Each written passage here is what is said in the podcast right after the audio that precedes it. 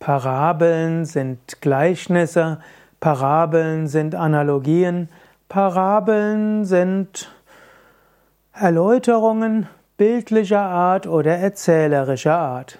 Gerade in der Philosophie, in der Religion und in der Ethik werden gerne Parabeln verwendet.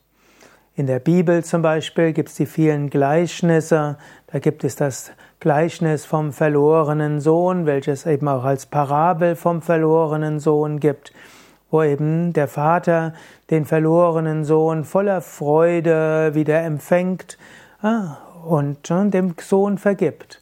Und so ähnlich könnte man sagen, wenn du Schlimmes getan hast und du dann abhaust und irgendwie zurückkommst und um Vergebung bittest, kannst du dir bewusst sein, du wirst freundlich empfangen werden.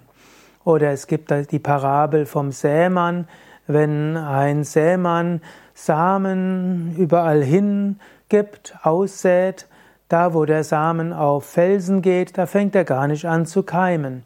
Und wenn er auf einen Sand kommt, dann mag er keimen, aber in dem nächsten Sturm und in dem nächsten Regen wird er weggeweht oder weggeschwemmt, weggeweht, weggeschwemmt. Dagegen, wenn der Samen auf fruchtbaren Boden fällt, wo anschließend die Wurzeln tief gehen können, dann kann es reiche Frucht geben.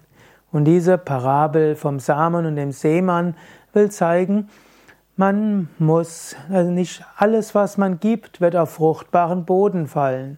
Auch wenn man Yoga unterrichtet, spirituelle Vorträge hält, Gutes tut, Menschen inspirieren will, oder auch als Schullehrer sich engagiert, Klassenlehrer. Bei manchen wird das, was man sagt, auf guten Boden fallen, Frucht bringen, bei anderen nicht. Da sollte man sich nicht zu viel Gedanken machen. Auch der Sämann wird jetzt nicht die Zeit haben, jeden Quadratzentimeter zu untersuchen. Er streut breit im Vertrauen. Es gibt an einigen Stellen fruchtbar genug, dass es keimen kann. Parabeln im Yoga. Im Yoga spielen Parabeln eine besondere Rolle. Swami Shivananda zum Beispiel, der große Yogameister des 20. Jahrhunderts, hat ein ganzes Buch geschrieben über Parabeln. Gerade auch im Vedanta, wo sehr abstrakte Theorie, sehr komplizierte Philosophie beschrieben wird, werden meistens Parabeln genommen. Diese werden als Nyaya bezeichnet, Nyaya, N-Y-A-Y-A. Und du findest all diese Nyayas auf unseren Internetseiten wiki.yoga-vidya.de und auch das gesamte Buch Swami Shivananda, Parabeln, findest du sowohl im Yoga Vidya Internetshop, shop.yoga-vidya.de und du kannst die einzelnen Kapitel auch kostenlos beziehen oder anschauen indem du auf yoga-vidya.de eingibst Parabeln Swami Shivananda. Hier seien zwei Parabeln erzählt. Die Parabel von Schleil, Schlange und Seil. Es war einmal ein, ein Mann, alter Mann, der ging in seine Hütte über seinen Hintergarten, er trat dabei auf etwas Rundes und er wusste, es gibt Schlangen in seinem Garten. Er trat darauf, dachte, es wäre eine Schlange, er sprang zur Seite, spürte einen Schmerz in seinem Fuß, er sah, wie der Fuß äh, dort äh, Wunde hatte und Blut hinunterging und er wusste, er war von einer Schlange gebissen worden.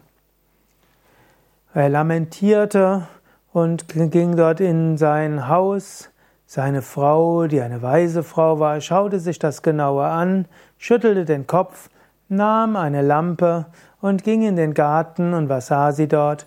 Ein Seil. Und neben dem Seil war ein Dornenbusch und in diesen war unser alter Mann hineingesprungen und hatte sich deshalb die Ferse verletzt. Dies ist eine Parabel und eine Analogie. Menschen fürchten sich vor eingebildeten Dingen. Wir glauben, dass Menschen etwas gegen uns haben. Wir glauben, dass etwas gefährlich ist. Wir glauben, dass uns etwas krank macht. Und diese Angst an sich kann uns krank machen. Wir sollten manchmal nachschauen, die Lampe des Wissens leuchten lassen und werden erkennen, dass öfters das, was wir als hm, bedrohlich empfunden haben, nicht bedrohlich ist.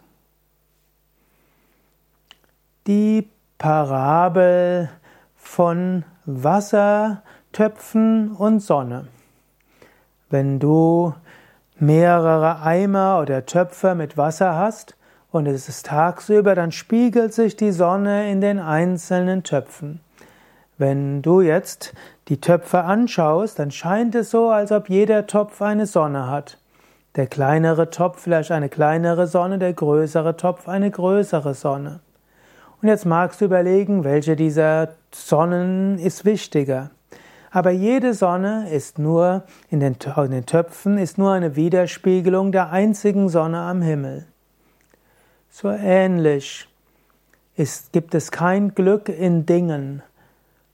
Je alles Glück, das du in Dingen erfährst, ist nur die Widerspiegelung des Glückes deiner Seele, welches sich manifestiert in den einzelnen Objekten. Das sind also zwei Parabeln, zwei Analogien aus dem Vedanta. Sehr viel mehr dieser Parabeln findest du auf yoga-vidya.de. Dort kannst du entweder eingeben Nyayas, N-Y-A-Y-A-S oder eben Parabeln und du kannst so viel mehr verstehen über Yoga-Philosophien anhand dieser einfachen und doch wirkungsmächtigen Analogien, Parabeln.